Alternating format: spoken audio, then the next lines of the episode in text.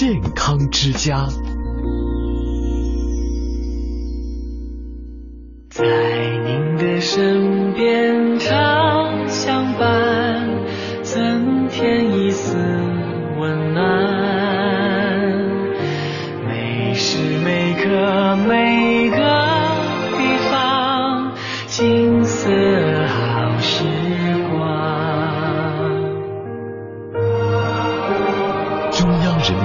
播电台老年之声。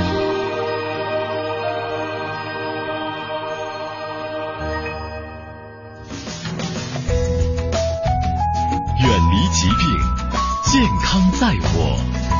欢迎走进健康之家。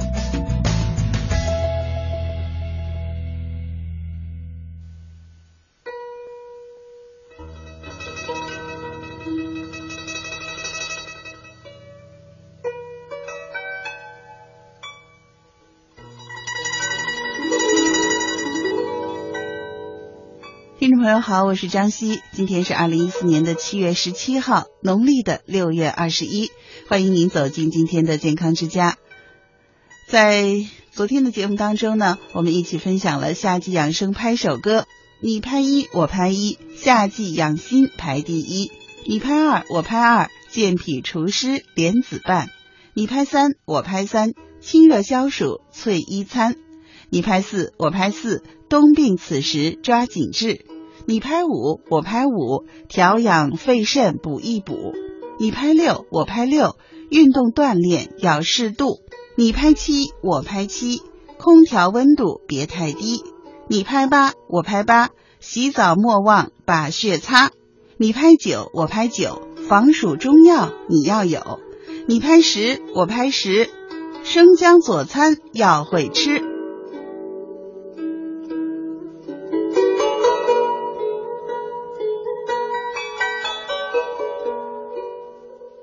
在昨天的节目当中呢，西子跟您讲解了前面三句的意义。那今天呢，我们再来说说你拍四，我拍四，冬病此时抓紧治，这是什么意思呢？夏天人体和外界的阳气非常的盛，是冬病夏治的好时机。那西子在我们健康之家节目啊，有好几位嘉宾都在跟大家谈这件事儿，而且冬病夏治是咱们中医的特色疗法。由于虚寒性疾病常在冬季发作或者加重，夏季缓解或者消失，因此呢，我们在夏季，在这个阳气最旺盛的时节，针对此类疾病进行防治，冬季的症状就能减轻，甚至能够消失。常用的方法呢，有穴位敷贴、针刺、艾灸、埋线、刮痧、拔罐和药物内服等等。冬病夏治呢，适用于虚寒性疾病或者体质偏寒、阳虚气虚的人。对于热性疾病或者阴虚的人，三伏贴呢就不能再贴这个三伏贴了。因此呢，我们贴敷这个三伏贴之前呢，还是要到专业的医院去咨询专业的医生，不要自己乱来哦。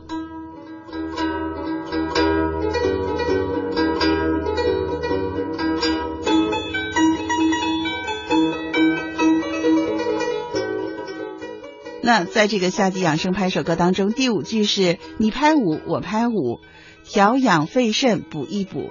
夏天心火旺而肺经肾水虚衰，要注意补养肺肾之阴，可以选用枸杞子、生地、百合、桑葚、五味子等，来防出汗太过，耗伤津液。夏季养生拍手歌的第六句是你拍六，我拍六，运动锻炼要适度。夏季运动量呢是不适合过大的。虽然我们一直说夏季就要热养，但是呢，过于剧烈的运动呢，出汗太多也会伤及我们的津液。所以呢，在夏季的运动，根据不同的体质、不同的体能，以散步、快走、游泳等作为比较好的选择。另外，我们老年朋友常做的、喜欢的太极拳、八段锦、六字诀、五禽戏等传统的养生项目，都是非常适合夏季运动的。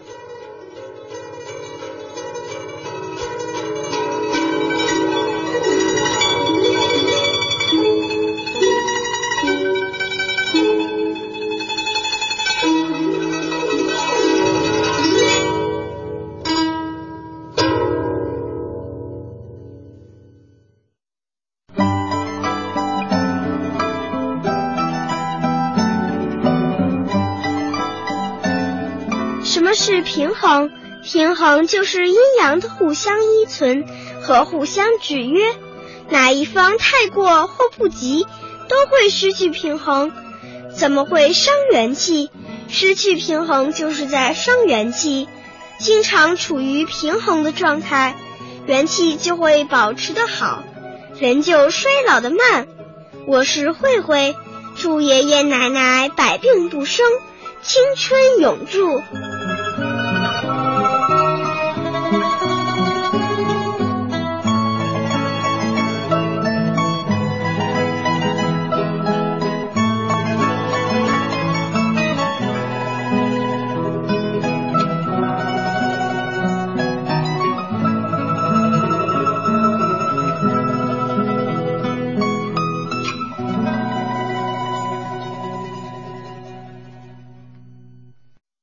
听众朋友，您正在收听的是中央人民广播电台老年之声的健康之家，我是张希。在今天的节目当中，我们邀请到中国中医科学院广安门医院男科主任医师焦雍正大夫来到节目当中，和我们谈男性健康的话题。一起来听林燕对焦大夫的访谈。这就说明前列腺是一个挺脆弱的。哦，对，您说的太对了，是男性的前列腺是其实是呃。非常脆弱的，嗯，呃，或者是它起到一个保护男性的这样一个上尿路，呃的这个功能。为什么刚才说呢？男性很少发生这个急性的肾盂肾炎，或者是输尿管炎或者膀胱炎等等一些女性常见的一些泌尿系感染。嗯，这个您给我们好好讲啊。对对对，嗯，它男性前列腺是一个关口，它如果有尿道炎，它就会通过在前列腺这个地方就给局限住了。它所以很少往上发展，也就是说，男性一般的话会前列腺如果有感染的话，表现在前列腺上；对女性的话，一般是泌尿系统容易感染泌尿整个泌尿系统都容易发生。嗯，因为女性的当然男性的尿道比较长，另外又有前列腺的这么一个保护，对，所以啊对哨兵一样，所以呢，它如果有泌尿系感染的话，基本上就局限在前列腺，大部分就会停止了啊。当然也有极个别的会发生这个急性肾盂肾炎，或者是也这个很少，膀胱炎很少。但是女性呢则不然，女性尿道比较短，她因为又没有前列腺这样一个腺体保护，啊，所以呢她更容易从从这个尿道炎，还有膀胱炎，还有这个甚至往上走输尿管炎，还有这个呃急性肾盂肾炎啊，这样发生几率都比较高。那有一种说法，你给我们解析一下，得了前列腺炎就要用抗生素。这种做法，您给我们解析一下，科学的地方在哪儿？然后它的误区在哪儿？嗯嗯，呃，是这样的，之所以会出现这样一个认识呢，呃，其实也是跟这个对于前列腺炎的认识，对于它的疾病的病因认识，呃，在发展改而改变的。呃，在原来，在这个咱们现代医学，西医认认为呢，前列腺，呃，只要发生炎症，就是因为细菌感染或者病原微生物感染引起的。所以呢，他就用抗生素治疗，这个呃是没有错的啊。随着对前列腺疾病的认识呢，发现呢，并不是所有的前列腺炎都是由于细菌性感染、病原微生物感染引起的啊。呃，现在基本上把前列腺炎分成大概几种啊。呃，最新的一种分类方法呢，是分成呃分成四型五类。第一种第一型前列腺炎呢，就是急性细菌性前列腺炎。如果急性前列腺炎更多的绝大部分都是，应该说所有的急性前列腺炎都是细菌感染性引起的，感染引起的啊。急性前列腺，急性细菌性前列腺炎。第二种是慢性细菌性前列腺炎啊，这个表现为慢性，但是呢，它也是由细菌感染引起的啊。第三型呢是慢性非细菌性前列腺炎，啊，这种呢一般来讲就没有明确的细菌感染。或者是这个病原微生物，呃，这样一个呃检查的证据。对于慢性非细菌性前列腺又分成呃呃什么炎症性的盆腔疼痛综合征，还有一种叫非炎症性的盆腔疼痛综合征。当然这个就呃很细分了，但是它总归是非细菌性慢性前列腺炎。第四种呢，就是无症状性的炎症前列腺炎啊。你想，你看，如果细菌感染性性的前列腺，除了急性前列腺炎，还有一个慢性细菌性前列腺炎。既然是细菌感染，用抗生素治疗，这个肯定是没有问题的，治疗也是有效的。但是如果对于非细菌性的慢性前列腺炎，用抗生素治疗，呃，其实它的疗效就不是那么的好啊。当然，也通过现在临床发现呢，呃，有百分之十的非细菌性前列腺炎用抗生素治疗也是有效的。嗯即便是没有细菌感染，它用抗生素治疗也有一部分很小的一部分也是有效的。但是总体来看呢，呃，细菌性前列腺炎是用抗生素治疗是有效的，非细菌性治疗是效果不是很理想的。嗯在原来的时候认识不清楚的时候，认为主要是由细菌感染引起的，因此呢，首选就是用抗生素的嗯啊。嗯这个至少绝大部分前列腺炎都能得到比较有效的一个治疗。嗯。那么，随着这个认识的进展呢，也是临床上发现呢，细菌前前前列腺就是抗生素呢，并不能解决所有问题。所以，对于这一类不能解决所有问题、不能解决的前列腺炎，经过深入研究发现，它们并不是细菌感染引起的，啊，还有一些其他的多因素的，啊，比如我刚才前面谈到了一些呃生活习惯，呃前列腺充血，还有一个免疫机能，呃自身免疫性因素有关，嗯嗯。啊，这些呢就是用抗生素治疗就不好不好了。嗯所以呢，咱们现在临床上就是老百姓呢，还是认识到，就觉得首先应该用抗生素啊。但是如果治疗不好呢，那就是应该是是不是考虑再进一步检查一下原因啊，明确一下诊断啊，是不是这个细菌感染引起的啊？可以采用一些其他的方法进行治疗。乡愁是一张时间的火车票，搭在长大后的我驶向记忆中的童年。世上美丽的地方千万，唯独家乡的美无可替代，因为那里是我们的故园，是我们追寻血脉的起点。家乡曾经是贫穷的，那里需要发展。但是我们更需要留住那里的山清水秀，留住父老乡亲那一张张熟悉的笑脸。遗憾的是，过去十年，中国共消失了九十万个自然村，传统村落中蕴藏的丰富历史信息和文化景观也随之消亡。抢救乡村，抢救失落的文明。建设美丽乡村，不要让乡村只存在曾经记忆中的故园。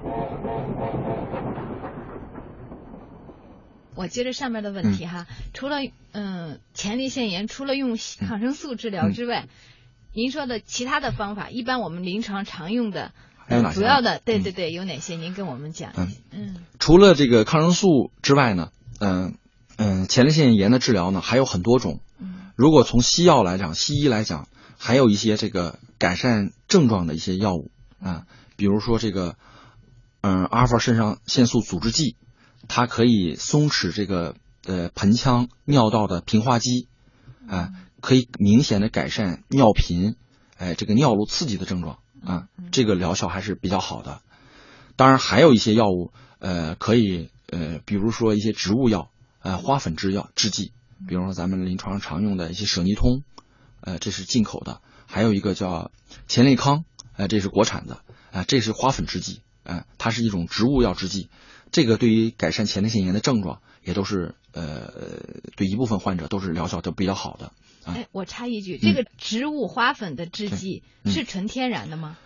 呃，它的来源是天然的，它是从这些花粉里提取的，呃，更精炼的一个有效成分，嗯。进行的一个做成的一个药品啊，呃，它算植物药啊，但是呢，它它毕竟是比较精炼的一个一个成分，呃，也是在也可以不不算化学药，但是它嗯、也暂时在我们临床上也是归纳为归入这个西药的这样一个一个范畴啊，但是它这个毕竟化学它不是化学药，所以它的这个呃副作用呢会少很多啊。嗯，当然，除了这个植物药治疗呢，还有一个很大的一块儿就是咱们这个中医药的治疗啊。中医药呃临床上，咱们现在市场上有很多的这个治疗前列腺炎、慢性前列腺炎的一些中成药，这个就非常多了啊，品种也很多啊。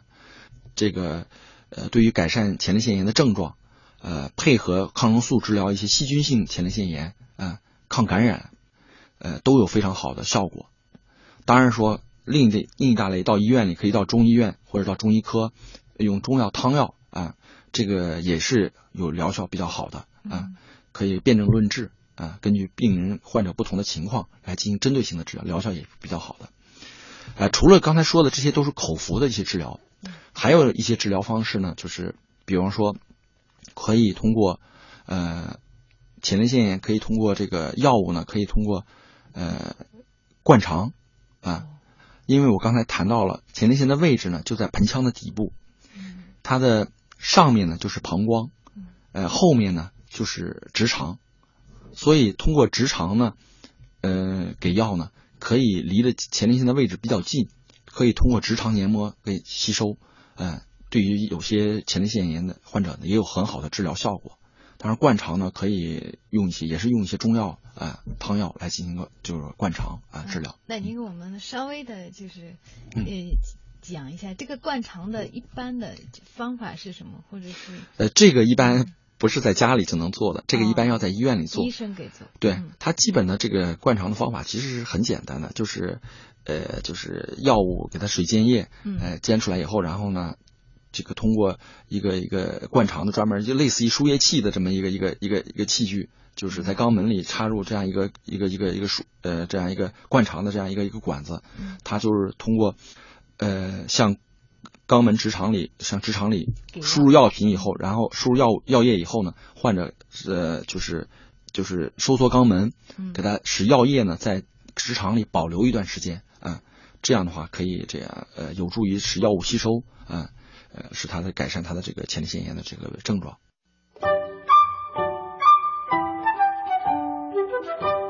人在生病的时候，最忌讳是嗔归心起。这个时候一定要安然顺受，让心安定，然后慢慢调理，健康很快恢复。心安才能气顺，气顺才能除病，否则心急火上，肝气受损，加重病情。心神宁一，那浑身的血气自可健全发挥。我是小鱼，祝爷爷奶奶心安气顺，百病不生。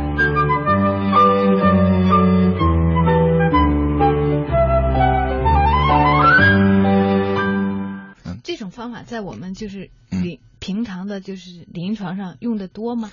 嗯，对于一些疑难性的，绝大部分前列腺炎用口服就可以治疗的。嗯，口服抗生素，嗯。这个还有这个口服一些中成药，还有花粉汁啊、成药就可以治疗的。嗯极个别的比较难治性的啊，可以通过口服加灌肠啊的方法啊。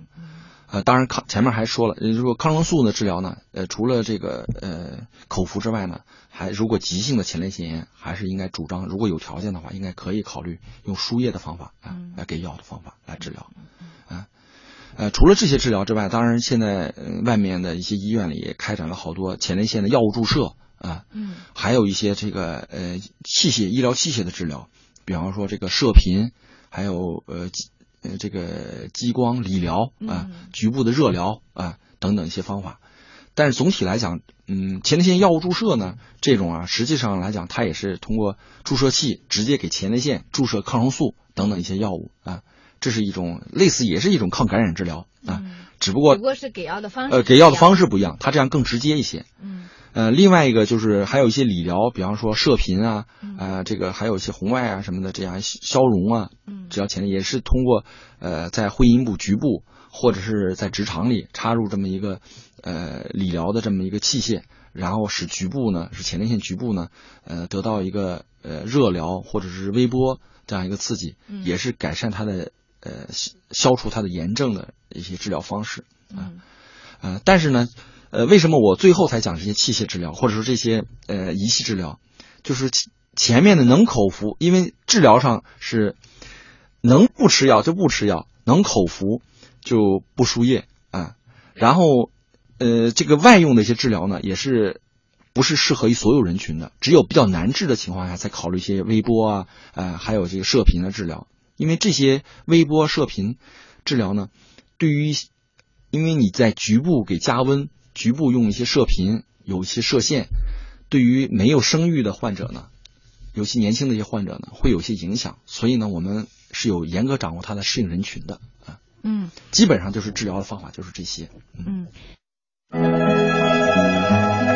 我们人体是一个充满智能的机体，我们的身体有好多哨兵，牙齿、阑尾、扁桃体等。本来，一旦我们的身体有异常时，比如是上火了，这些哨兵会立即做出反应，通知大脑。聪明的人这时候就应该调整心态，检讨自己，让自己平和下来。我是慧慧，祝爷爷奶奶百病不生，健康长寿。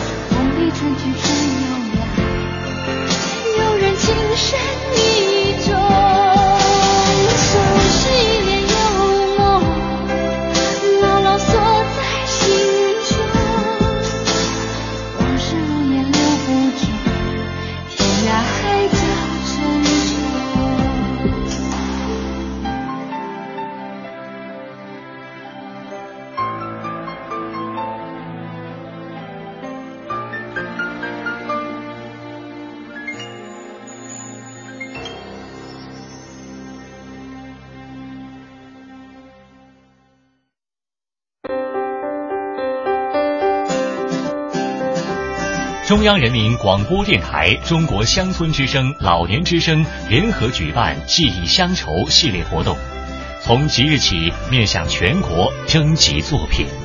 作品题材为诗歌、散文、记叙文，字数在两千字以内，可描写家乡风情、乡间文化、儿时记忆，记录抒发对家乡的眷恋、变化的失落、发展的期待等种种情感和故事。截稿时间：二零一四年九月二十日。来稿请寄北京市复兴门外大街二号中央人民广播电台社教节目中心策划部收，邮政编码幺零零八六六，或者发送电子邮件到乡愁全拼 @cnr 点 cn。来稿请留下联系方式。本次活动将设一二三等奖、优秀奖和组织奖，并颁发奖金和证书。详情请见央广网三农频道。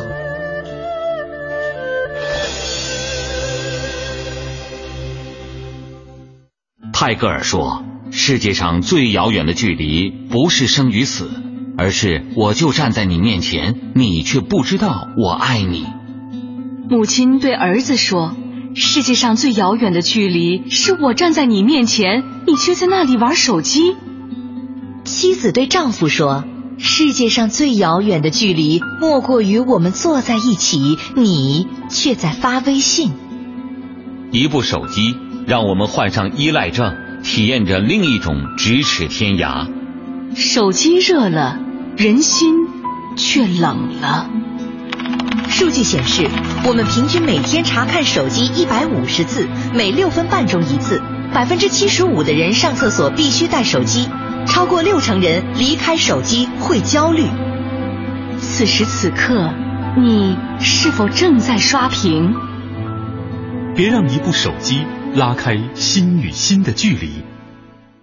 在时间的隧道里穿行，优雅依旧。老年之声。金色好时光，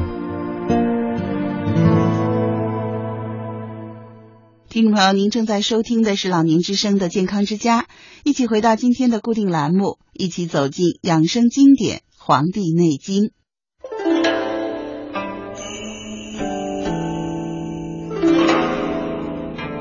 中国人两千多年延年益寿的秘诀，天人合一思想的集大成。尽在《黄帝内经》。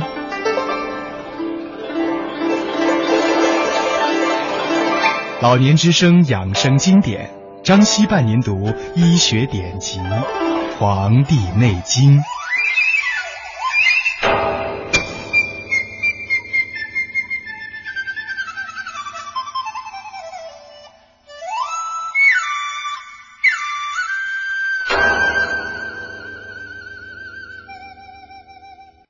听众朋友，您正在收听的是中央人民广播电台老年之声的健康之家，我是张希，西子伴你一起读中华养生经典《黄帝内经》。今天我们分享的是《素问》第二十七章《离合真邪论》的第四个小部分，一起来分享原文。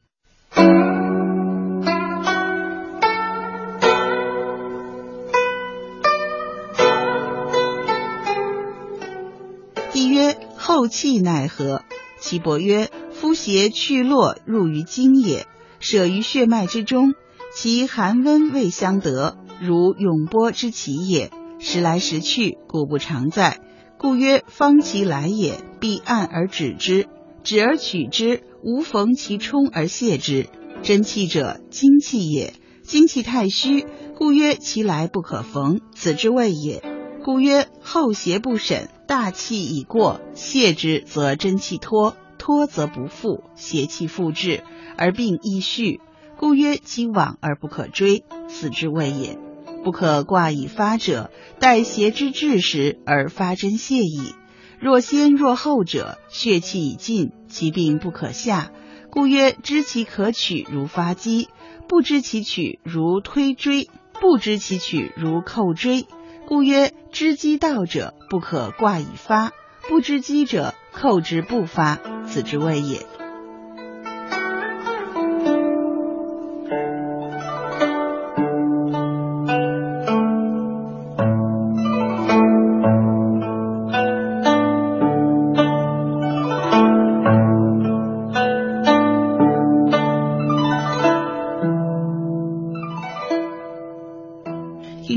正在收听的是中央人民广播电台老年之声的健康之家，西子伴您读养生经典《黄帝内经》。今天我们分享的是《素问》第二十七章《离合真邪论》的第四个小部分。在这一段当中，皇帝问道：“对邪气怎样诊候呢？”岐伯说，当邪气离开络脉而进入经脉以后，就停留在血脉之中。这时邪正相争，或寒或温，还未与正气相合，所以脉象浮大，时来时去，邪气不是留在一处。所以说，在邪气刚来时，必须按住并制止它，预防以后再发生类似的病情。但不要正当邪气冲突时采取泻法。这里所说的真气，就是经脉之气。真气本来就不实，反而用泻法就会使精气大虚。所以说气虚的时候不可用泻，也就是这个意思。如果检查邪气时不够详细，不能把握精气的虚实，这时再用泻法就会使真气虚脱，而虚脱后就不易恢复。这样病邪不但不能克服，反而更加严重了。所以说，邪气如已随经而去，就不能再追，就是指的这个说的。总而言之，就是要等待邪气到的时候发针，或先或后的进针。血气已虚，也不能克服病邪。所以说，懂得用针的像拨动机弩一样，不善于用针的就像敲击木锤，起不到什么效果。所以说，懂得机宜的是箭不容发，不懂机宜的，就是扣击也不能发动，说的就是这个意思。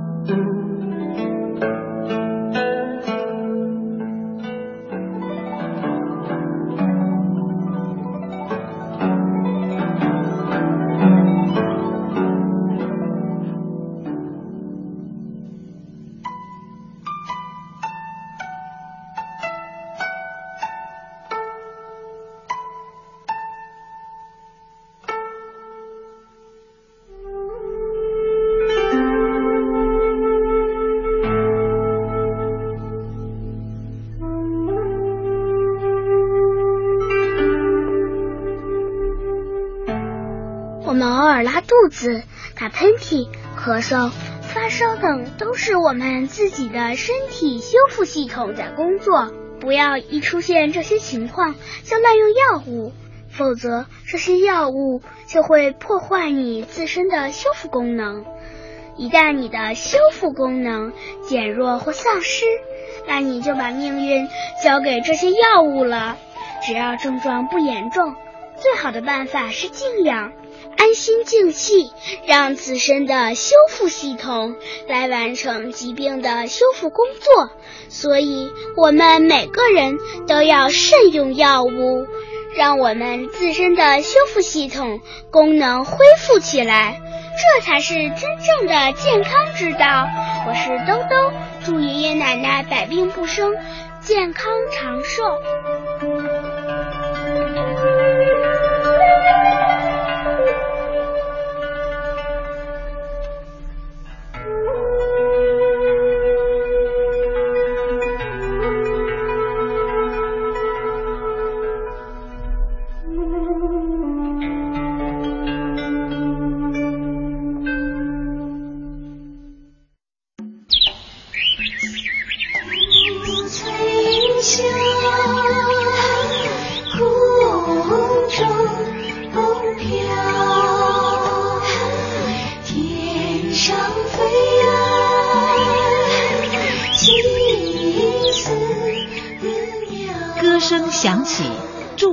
声声。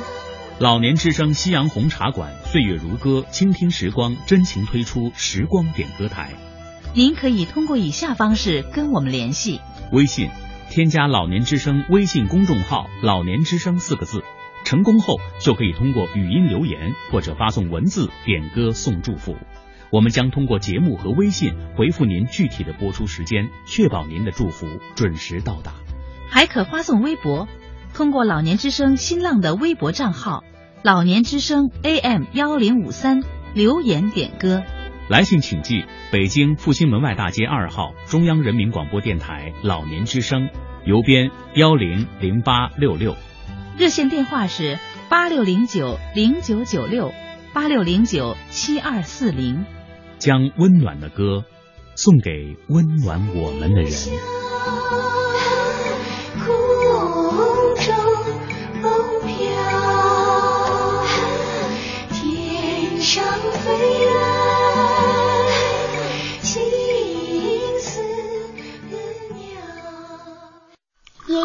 您不是要给我讲讲传统文化吗？怎么在泡茶呢？哦，中国茶文化可是大学问。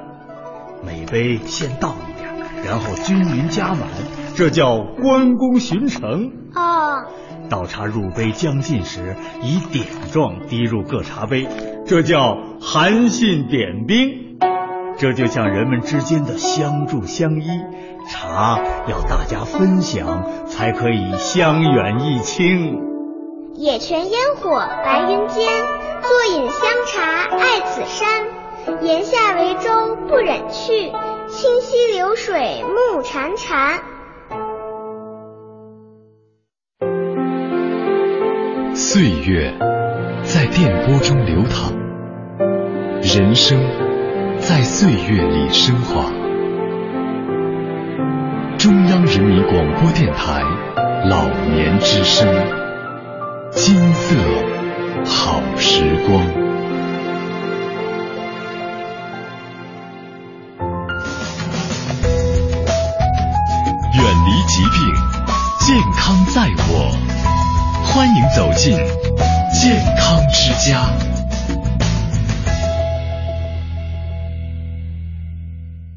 听众朋友，这里是中央人民广播电台老年之声的健康之家，我是张希。在接下来的节目当中，希子为您邀请到解放军第三零九医院营养科主任医师左小霞大夫来到我们节目当中，跟大家谈健康饮食这个话题。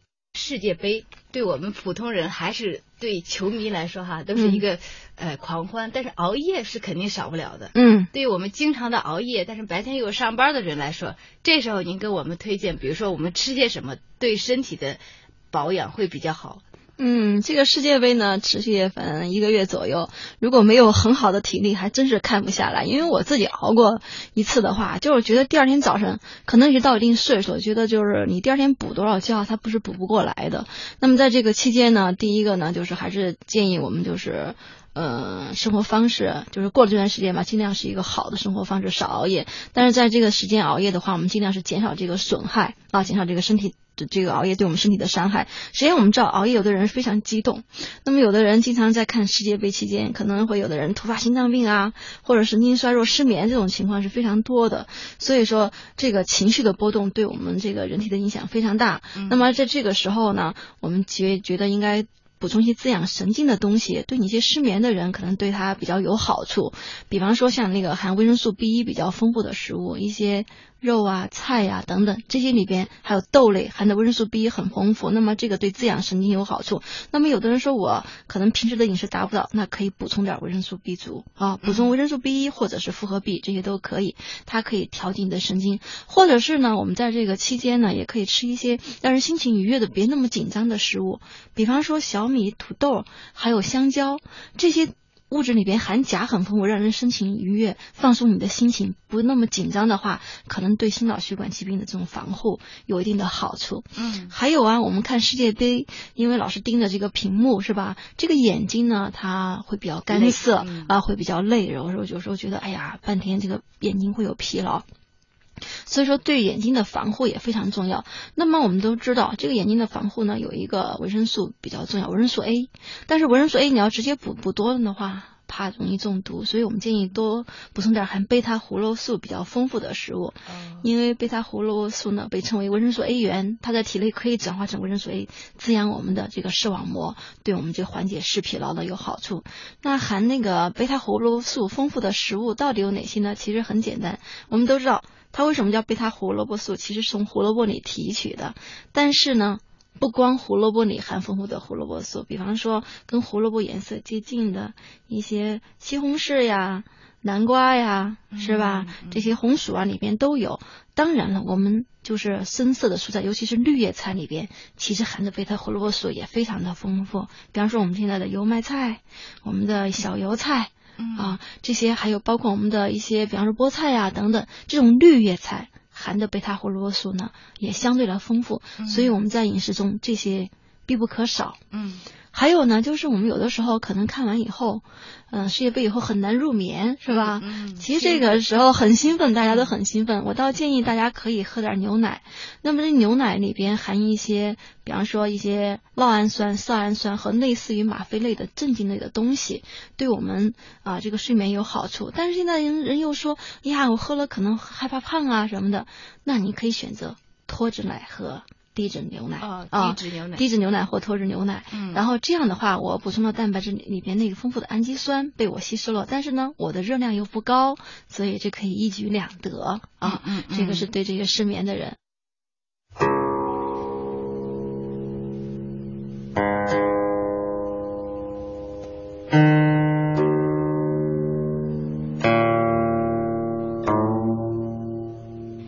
的最高境界是养生，养生的最高境界是养心。所以就养生而言，下是养身，中是养气，上是养心。看一个人也是一样，观相不如观气，观气不如观心。我是慧慧，祝爷爷奶奶心安体健，气血通畅。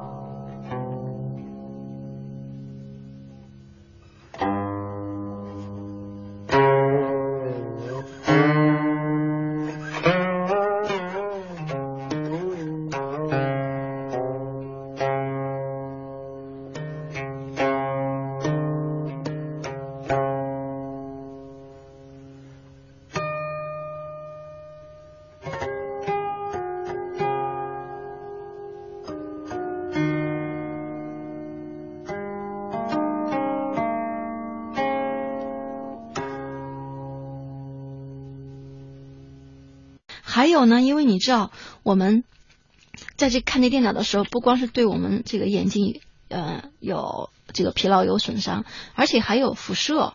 哦，我们是比较害怕的。那么怎么抗辐射呢？其实我们喝一些茶就比较好，尤其以绿茶为好。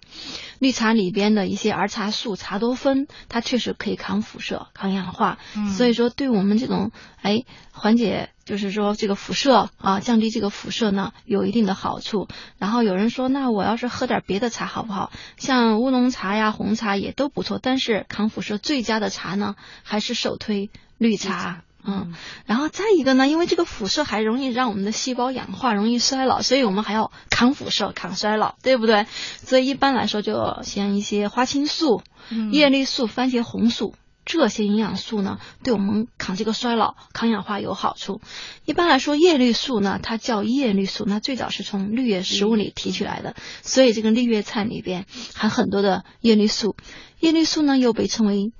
血管的清洁妇，嗯啊，比方说我们膳食纤维被称为肠道的清洁妇，而叶绿素被称为血管的清洁妇，可以把我们血管里一些垃圾清除出去啊，防止血管老化，对我们保持年轻态呢很有好处。所以说，像一些绿叶的菜呢，我们多吃一点是非常好的。那这个花青素呢，它让我们这个食物呢披上紫色这个华丽的外衣。一般像我们的葡萄。紫甘蓝，是吧？紫薯，然后这些紫色的食物，包括一些海带、紫菜，颜色跟它接近的这些食物，包括茄子啊，这些披上华丽一个很很绚丽、很神秘色彩外衣的这些食物呢，都富含。花青素，所以我倒是觉得我们这个时候可以吃点这些，比方说葡萄啊，或者是拌点紫甘蓝呀，晚上或者是茄子，把它蒸完以后，因为蒸它最多不超过一百度嘛，是吧？然后蘸点调料吃。然后呢，我倒是觉得像紫薯啊、紫土豆啊这些，我们平时也可以常吃一点啊，这些对我们这个抗氧化非常好。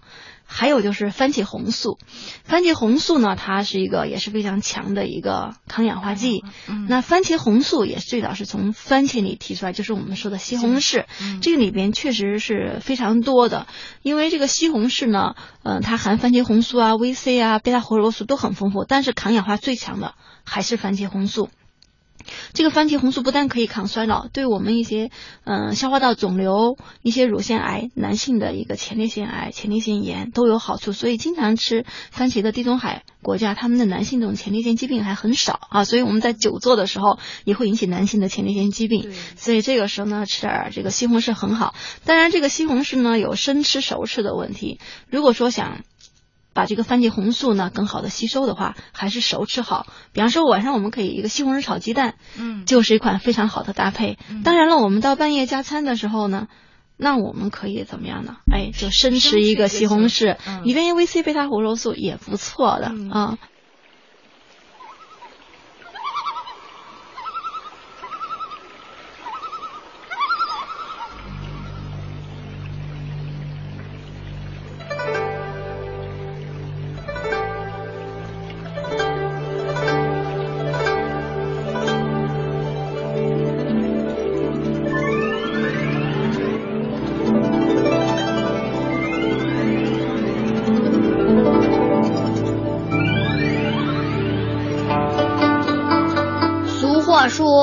活到老，学到老，学习也应应时。到什么年龄就要学他这个阶段应该学的东西。小时候应该学德，学孝道，接着学识字断句，再往下学如何做事。到青年学如何优生优育，家庭幸福。到了中年。学习养生之道，到了老年学放下心态，安享晚年。我是小鱼，祝爷爷奶奶心情愉快，安享幸福。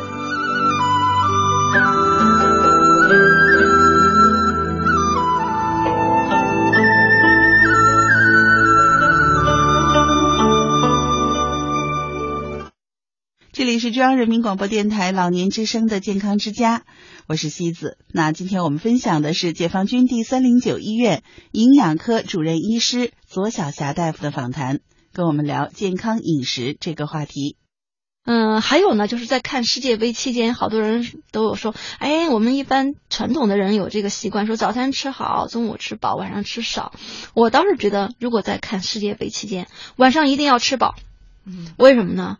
如果说你晚上不吃饱的话，你看到半夜饿了，尤其在三五好友在一起推杯换盏的，那这个时候可能你会吸收更多的热量，吃的更多，而且你知道，看完以后很少有去运动的，没时间。对。看完就睡，所以这个时候有句话叫“人无外财不富，马无夜草不肥”。所以这个时候呢，可能还容易长体重，对血脂啊什么的都不好。因为晚上是代谢最最慢的时候吧。所以我倒是觉得你在看世界杯期间，索性晚上那顿一定要吃饱了。吃饱了以后呢，我可能在加餐的时候就加一些热量不是很高的一些水果呀，是吧？可能一些很很少的一些，比方说呃。馒头片呀，或者是我们有两片苏打饼干，或者有点菜汁儿啊，或者果汁儿也行。我倒觉得有的时候我们还可以冲一杯蜂蜜水也不错啊，或者是一些呃菜汁儿，这些呢它里面有很多的维生素、矿物质，可以促进代谢，有饱腹感，热量还不高啊。所以我们应该从以上方方面面来注意的话，我觉得可以减少这个熬夜对我们身体的一个伤害。嗯。说到这儿，我突然想起一个问一个场景哈，嗯就是在我们家住的那附近，每到有世界杯比赛的时候，然后大概从十点十一点就开始那个。烧烤摊儿，嗯然后露天的那个，大家就开始坐到那儿，一边看啊，一边吃着，嗯一边喝着。其实这样吃喝，然后对我们肠胃是有负担的。嗯对于这些人来说，您有什么建议？对他们来说，怎么做能够缓解这个大吃大喝对他们自身的系统的可能造成的伤害？呃，世界杯呢，大家都非常喜欢看，也很有激情，然后难免不了几个朋友在一起吃吃喝喝的，吃烧烤、喝啤酒是吧？嗯然后配海鲜啊，这吃的比较多。然后这个时候可能还吃毛豆啊、花生米啊，其实这些热量都不低。嗯我倒是觉得人参嘛，然后这种你要说这种世界杯也不是天天都有的，偶尔的放纵一下自己也不是说不可以。但是呢，在这个时候我们也要注意上这些，你比方说你吃烧烤的时候，你搭配一些蔬菜啊，这样的话，它这蔬菜里边有些维生素啊，一些矿物质可以促进你这些，比方说蔬菜里边亚硝衍生盐的一个代谢，嗯可以减少它对身体的一个伤害。嗯那么，所以你在点菜的时候，其实我们有的拌菜，比方说拍黄瓜呀、萝卜皮呀，是吧？拌的心里美萝卜丝啊，这些，这包括拌芹菜等等。那花生米呢，你别吃油炸的，你可以芹菜拌花生米，拌点豆芽，我觉得可以配点拌菜吃。嗯你看国外其实他们有的地方也很爱吃烧烤。第一个呢，它这个烧烤不是明火烤的，我们尽量就是少选择明火烤，尤其是烧焦的，它会有一些苯丙芘啊这种物质对身体有害。还有呢，刚才说的搭配一些含维 C 丰富的蔬菜，有的地方会配一些，比方说还会配一些，比方说像我们那个洋葱啊等等啊，有的地方会，你看它烧烤里面会涂些柠檬啊，这些含维 C 丰富的食物呢，确实可以减少这种亚硝酸盐或者是苯丙芘对我们身体的伤害。所以说，你尽管是三五好友或者一帮朋友在一起吃吃喝喝，也要注意减少这个危害。还有这个啤酒啊，被称为液体面包。那么我们适量的喝是可以的。那有的人呢，就是喝的很多；有的人呢，就是觉得，哎呀，这个啤酒没事儿，酒精度也不是很高，我随便喝几瓶不在话下。嗯，偶尔的可以啊。如果但是世界杯期间你天天晚上你总是或者是总是这样喝的话，它对身体还是有伤害的。为什么呢？因为啤酒里边它一般的啤酒的话，它也得三五度啊，有酒精度。那么嗜酒就含醇，吃这个醇就容易伤肝，因为酒精就要经过哪儿代谢出去呢？肝脏啊，所以我们喝的话可以适当的喝，小饮怡情，大饮伤身嘛。我们呃国际卫生组织也是推荐的是戒烟限酒，没有说戒酒。那么啤酒的话，如果是一般人的酒量啊，因为这个也因人而异，一般人的酒量的话，我倒建议你一个晚上的话一两瓶，根据你的酒量，这个是比较安全的，也对身体没有什么太大伤害的。如果你过多的饮个啊。五六瓶、七八瓶，甚至有都有喝十来瓶的，这个不推荐，因为确实对肝肾这个代谢有影响。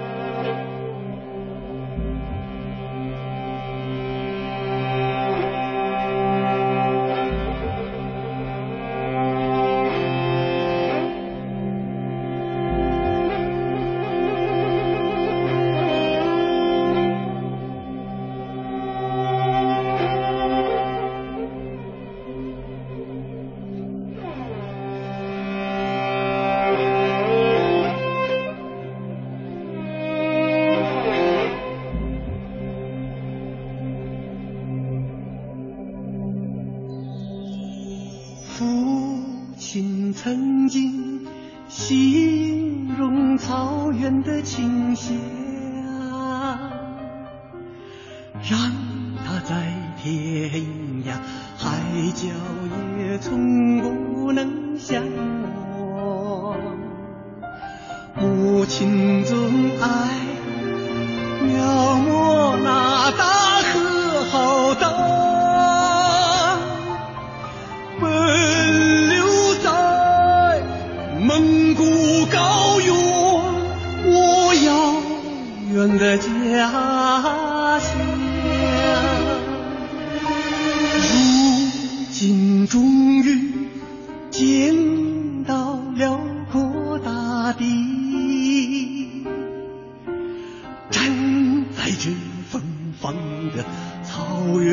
Russian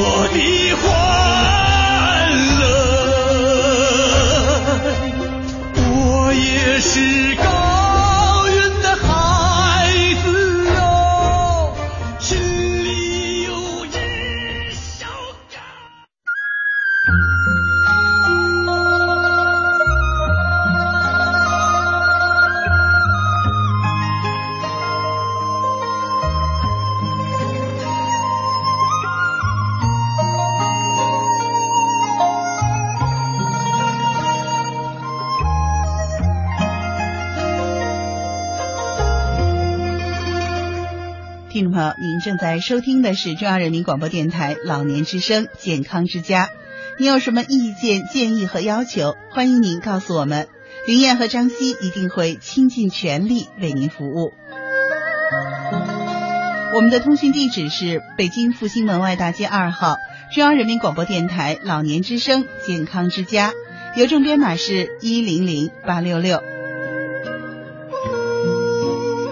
们的邮箱是“健康之家”四个字的汉语拼音第一个字母，也就是勾 k z 勾，后面加上小老鼠 at c n r 点 c n，c 是弯月亮的 c，n 是小门洞，r 是一个人站在那儿向您招手呢，合起来就是勾 k z 勾 at c n r 点 c n。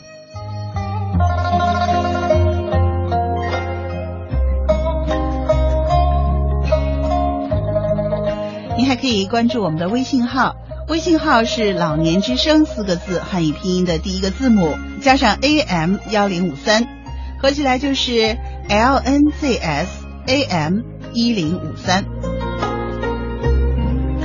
您还可以关注我们的新浪微博老年之声 AM 一零五三，在这里的“老年之声”是四个汉字老年之声 AM 一零五三。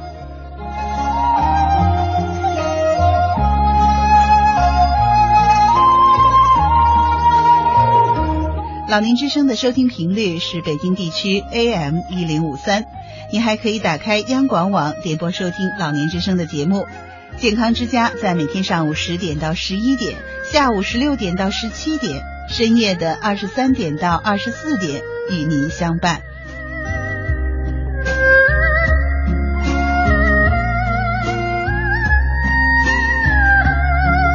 好了，收音机前的听众朋友，今天的节目到这里就要和您说再见了。西子代表编辑林燕，感谢您的收听。明天同一时间、同一频率，健康之家和您不见不散。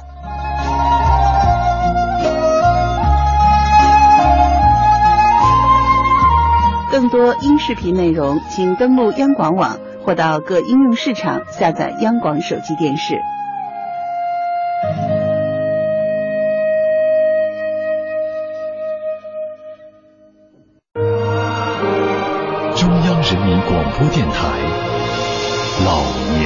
中